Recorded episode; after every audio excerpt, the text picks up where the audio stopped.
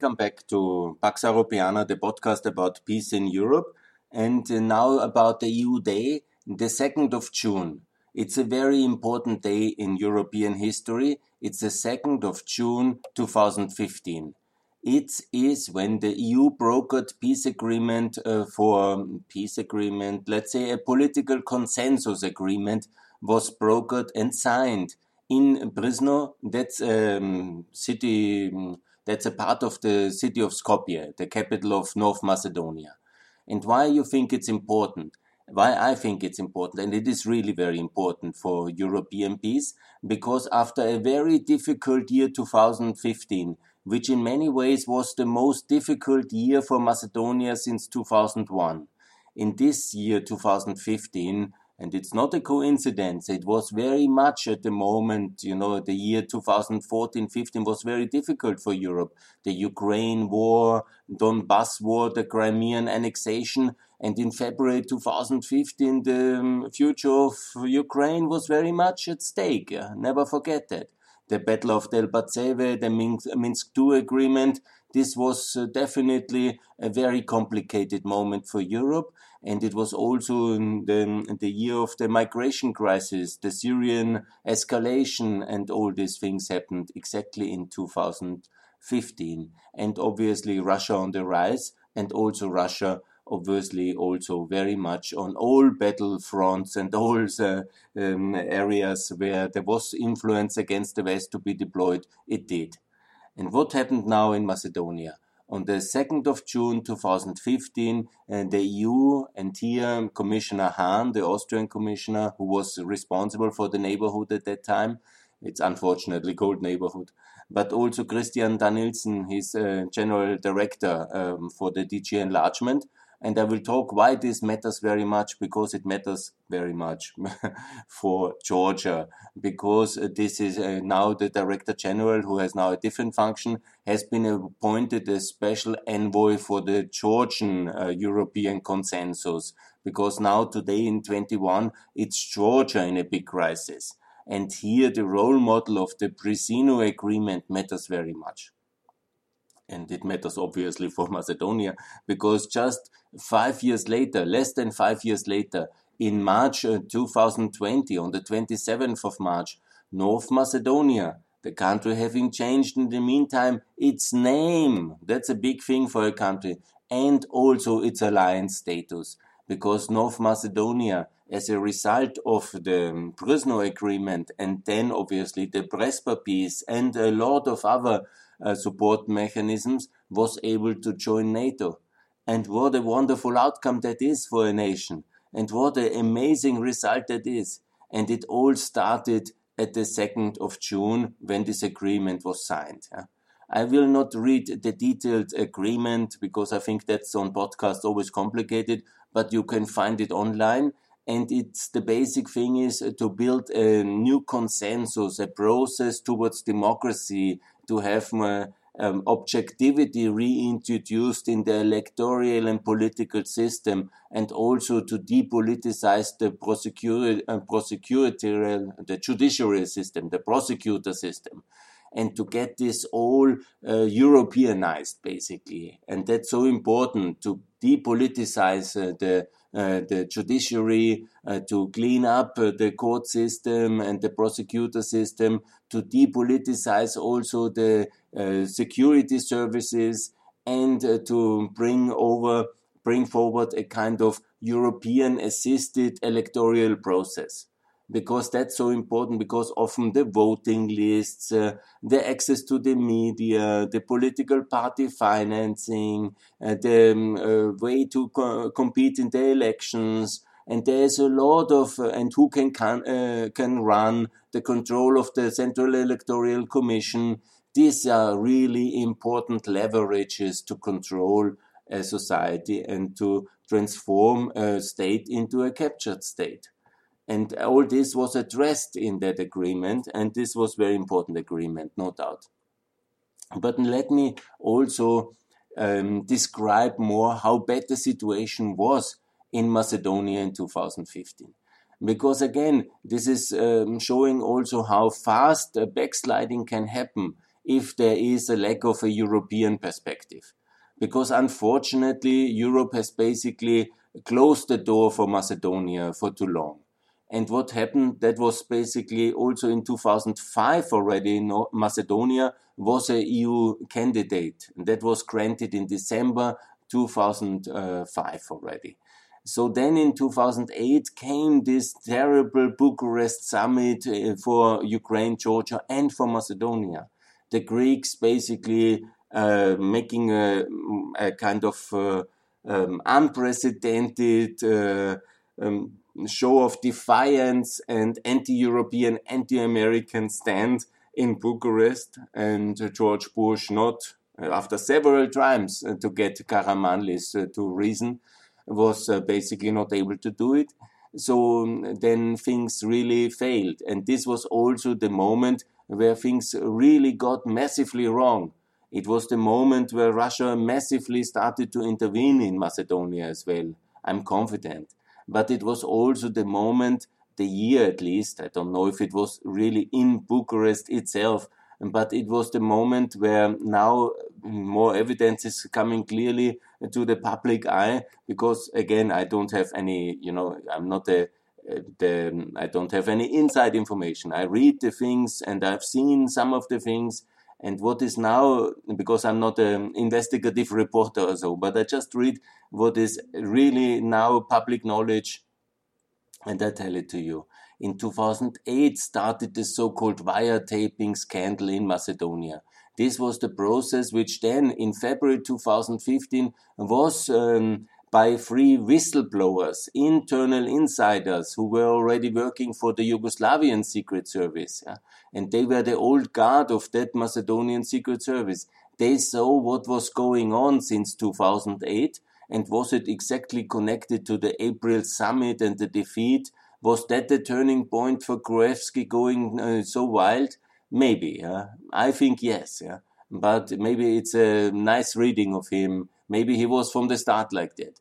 But I think the events of April, of the 3rd of April, have turned a lot of conclusions that there is no EU future uh, under that context, no NATO future as well and so the internal mechanisms went for complete surveillance. And from 2008 on to 2015, when it was exposed by these three whistleblowers, which were then imprisoned, uh, I think they are free now again. But these three whistleblowers, they collected all the tapes of over 20,000 state and public officials and businessmen and actors in Macedonia who were permanently super uh, surveilled uh, and taped all the conversations, all the SMS, all the correspondence. Yeah? And then uh, this exploded in a major scandal because in an unprecedented kind of way it was exposed how that country after 2008 was run. And despite it being such a kind of a world class reformer in some aspects of taxation, of uh, land management, of doing business, here Macedonia and of digitalization. Never forget, yeah. But digitalization seemingly uh, was also having a dark side in that aspect, yeah. No, no, Macedonia really did a lot of reforms, and it has many things. I think even some countries in uh, inside the European Union have not achieved. Yeah. But unfortunately, there is this dark side attached as well.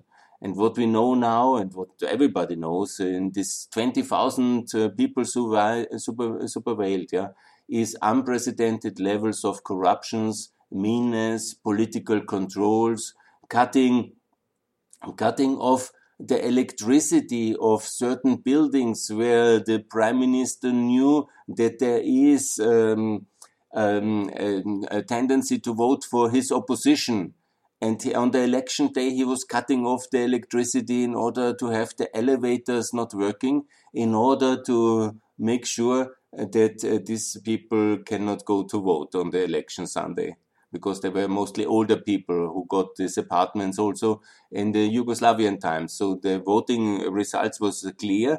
Uh, so they will uh, not get electricity on the election day. I mean, such kind of micromanagement of uh, of and that's that's kind of mean way it's unbelievable but also major commissions and corruptions with the chinese loans and all these things and also the whole story about this Skopje 2014, this beautification process of all these monuments you might have heard of in Skopje itself, and everything, you know, from 2008 to 2015, all these things uh, very well documented in the public eye. And obviously, that was leading to a major scandal in 2015 and it led also, it added actually to the already existing uh, student protest. And in 2015, there were major demonstrations then. The first one and the most important on the 9th of May, and it was already quite violent. Yeah? Uh, no, on the 5th of May, the 5th of May, the 5th of May, because uh, that was, uh, but that was a normal demonstration with violent aspects. Yeah?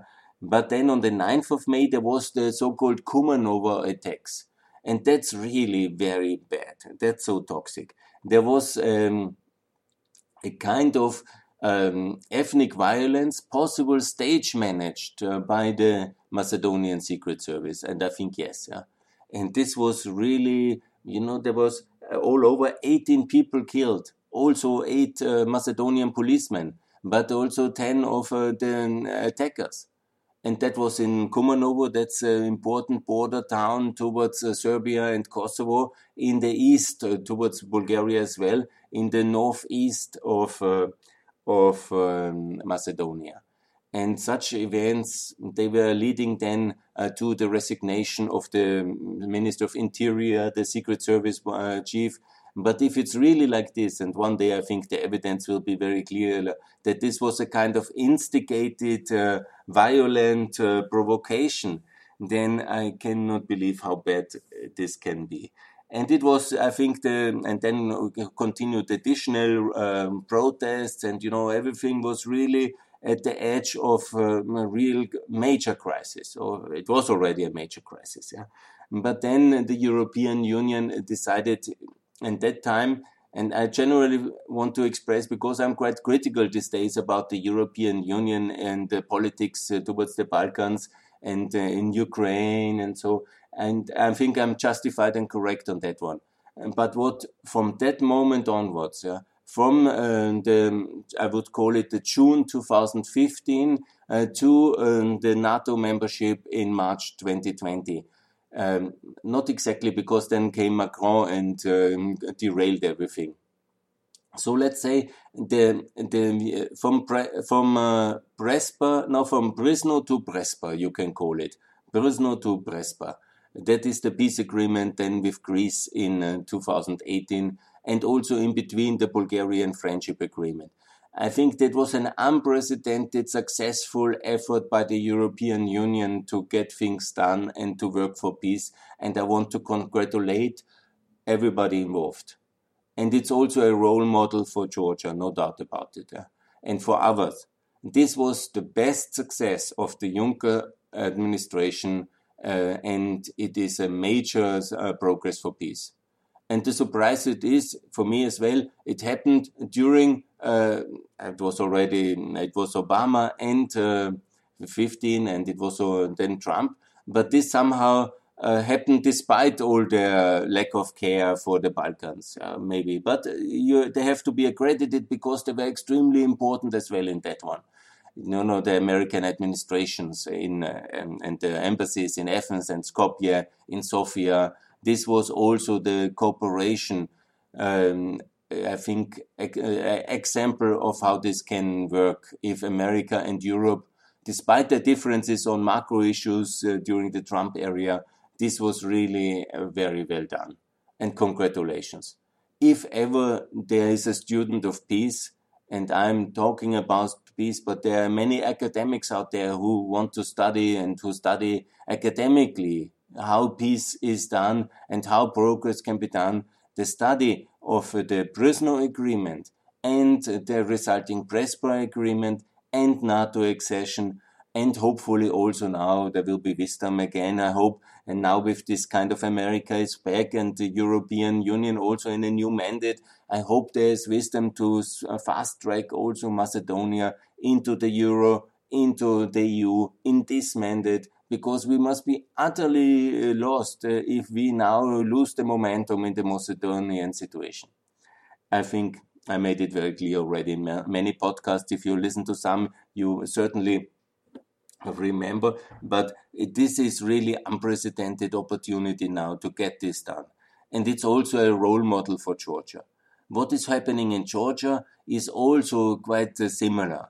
It has not gone to that level of violence, uh, luckily so, and also not that level of um, disaster at, uh, as Macedonia was now in, since 2015. But where's the similarity? Again, there is a complicated European country which is rejected or blocked or frozen by the internal, um, by the European Union ultimately, by European appeasement. There is a blockade and it can be solved uh, because the internal divisions are already uh, um, uh, exacerbated by the fact that there is no clear European future.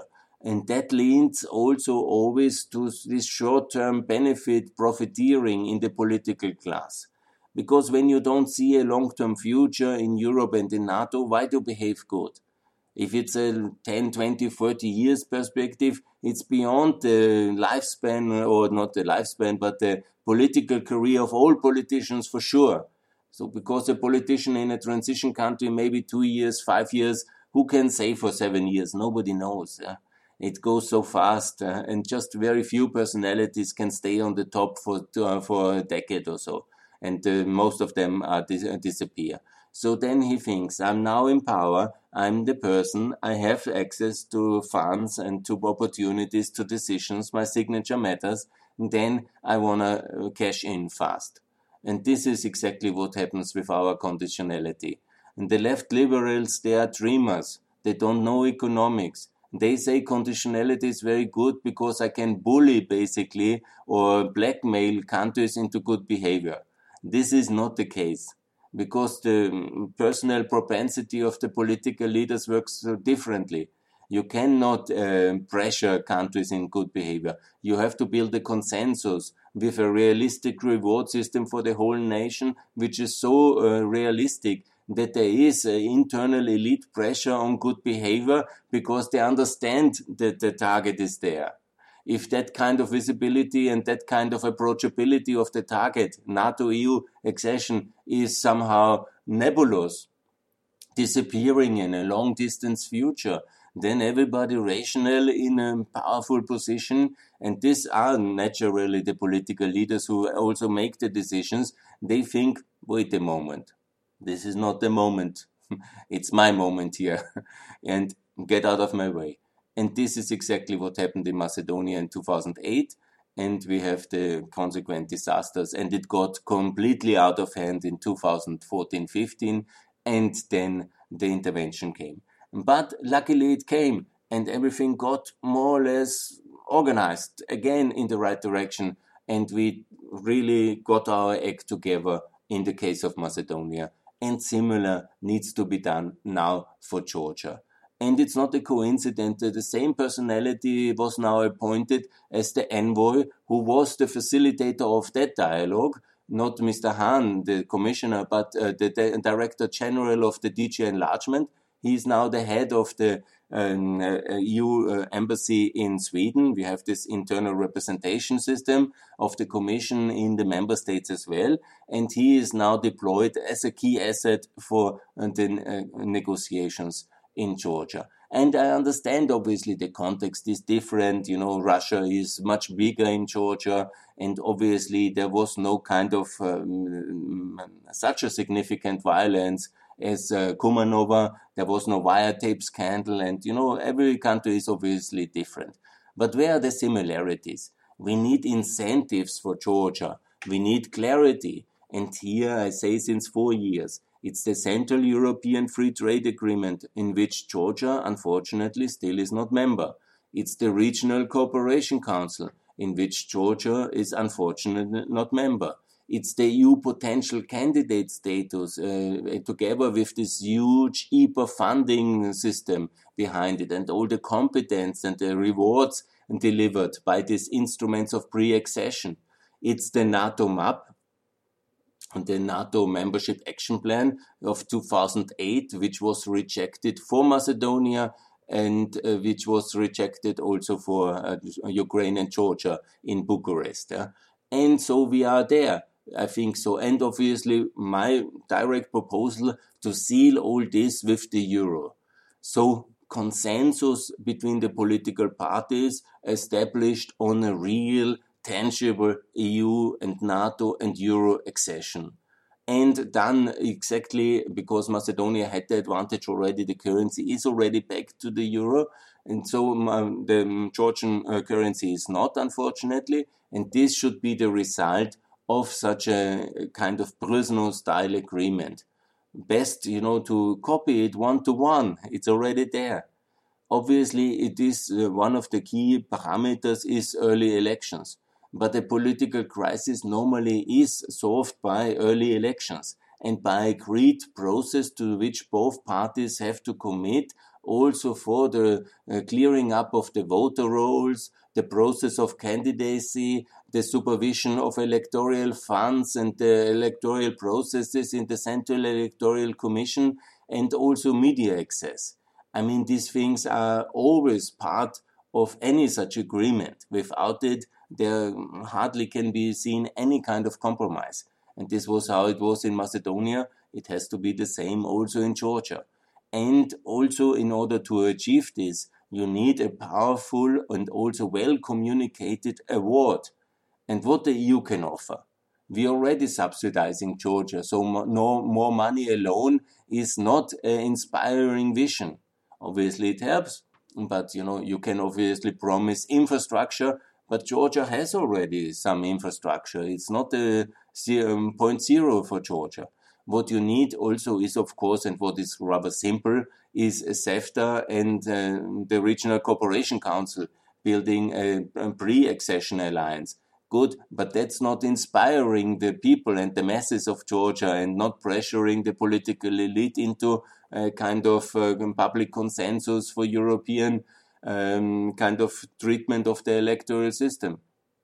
What you need is obviously the things which matter most. And that's the direct NATO map, because that can be done very easy. It's just a decision ultimately. And it is Georgia absolutely ready. Georgia is already aspirant country. It is also very clearly that um, the EU potential candidate status that can be done within two months. It just, can be done in March already. In reality, it's just a status decision in the EU Council.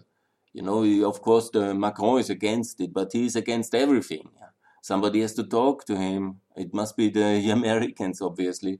And it's the euro. The euro in the digital age we live in and in the highly digitalized uh, uh, Georgia, which is actually much better than many European countries in that aspect, it can be done with the click of a button. You just uh, digitalize and uh, say now it's the euro basically in Georgia.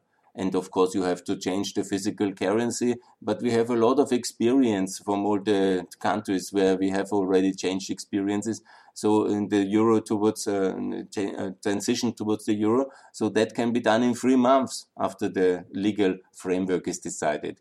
And then Georgia is euroized, and it will be very clear for everybody. And that's an inspiring vision. And that's really something where the people, okay, that no nobody in power in a pro-European country like Georgia can uh, easily reject such an offer because the resulting electoral defeat would be clear. Because if Europe is so serious and offers this kind of package, obviously also the politicians have to get serious. And then the membership of Georgia in NATO 24 and in the EU 29 suddenly is getting very real.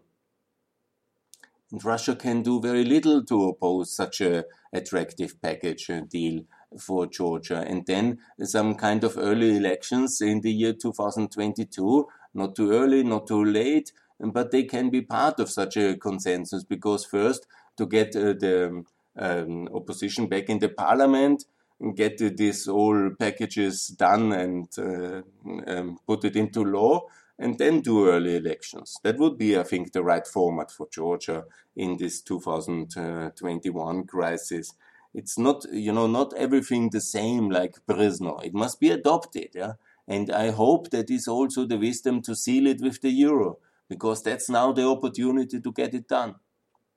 And I think then also, if that all is done, I hope there is the chance for a real um, accession of Georgia as now the president of Georgia has asked for so clearly. And now with the American president anyhow being very much pro NATO, pro EU, we have this kind of framework. And, and the success uh, was much more difficult in Brezno. I want to honor everybody involved because the geostrategic situation of um, Europe and of America in the election year, in the war year, in the crisis year of Syria, it was much more complicated. But even then, such an agreement and such wisdom was possible, and it has to be celebrated as one of the major breakthroughs, maybe the only breakthrough since Croatian NATO uh, membership in 2000, uh, EU membership in 2013, where the EU had a strong lead on it, and that has to be appreciated as well. And it matters very much. I know, you know, a lot of people, they say Macedonia, Georgia, but we have to work piece by piece. We have to put all the puzzles together. So peace in Europe is only possible not on grandstanding speeches somewhere in Berlin or in Brussels. No, it is very much the key task to settle one conflict by the other and all those involved in the Macedonian peace settlement of 2015, 18, 20 can be very proud for their lifetime achievements. That's a major thing which has contributed to, European peace. And all those who manage now to get it done for Georgia, another opportunity for a European NATO and EU backed peace sealed by the euro in the spirit of Brezno and I hope that will, or Presino, uh, to put it like this, yeah, my pronunciation of that village might be uh, not perfect, but I would like to close to remember that in the year 2015, yeah, quite a lot of people in Macedonia died, all in all over 20, and they died uh, because of political violence. Yeah? And it was the wake up call uh, for the European Union really to get the act together, to intervene clearly politically and strongly, to put the right rewards on the table together with the American partners, and to avoid further bloodshed and further mm, disaster. Macedonia was very much on the brink in 2015 at um, this moment, and it was a crisis moment. And maybe Georgia is as well at a very difficult crisis today. And I hope that this will bring the best out of Europe and out of the United States to really decisively help um, to develop a European consensus in Georgia now and to be similar successful. Just five years later, uh, Macedonia was a full member of the NATO alliance. And I hope in Georgia, which is very well prepared and one of the best reforming countries, but on these political and also judiciary issues, there's the problem. And here's the other parallel. And here's also this token of hope I have that in 2024, Georgia can be a full member of NATO as well. And then sit together with Macedonia as allies. And then please invite the other countries to join as well. And hopefully many will follow the Georgian and the Macedonian model to reform very well and also to clean up the political system in order to be ready to be members of this wonderful great alliance of NATO and also of the European Union. Macedonia already in 2024 to vote in the European Parliament, but Georgia might be five years later in 2029 already send parliamentarians to Brussels and Strasbourg. And isn't that a wonderful plan to work for? Isn't that a wonderful, uh, amazing result to dream and to also work for? And I hope that this will happen. I call it the spirit of Brezno, and I hope it will inspire the Georgian political elite and the European and political elite as well. Celebrate the success of what happened on the 2nd of June 2015 and let's learn and apply the same lessons for Georgia for European Georgia to be full member of EU and NATO as well. Thanks a lot for listening.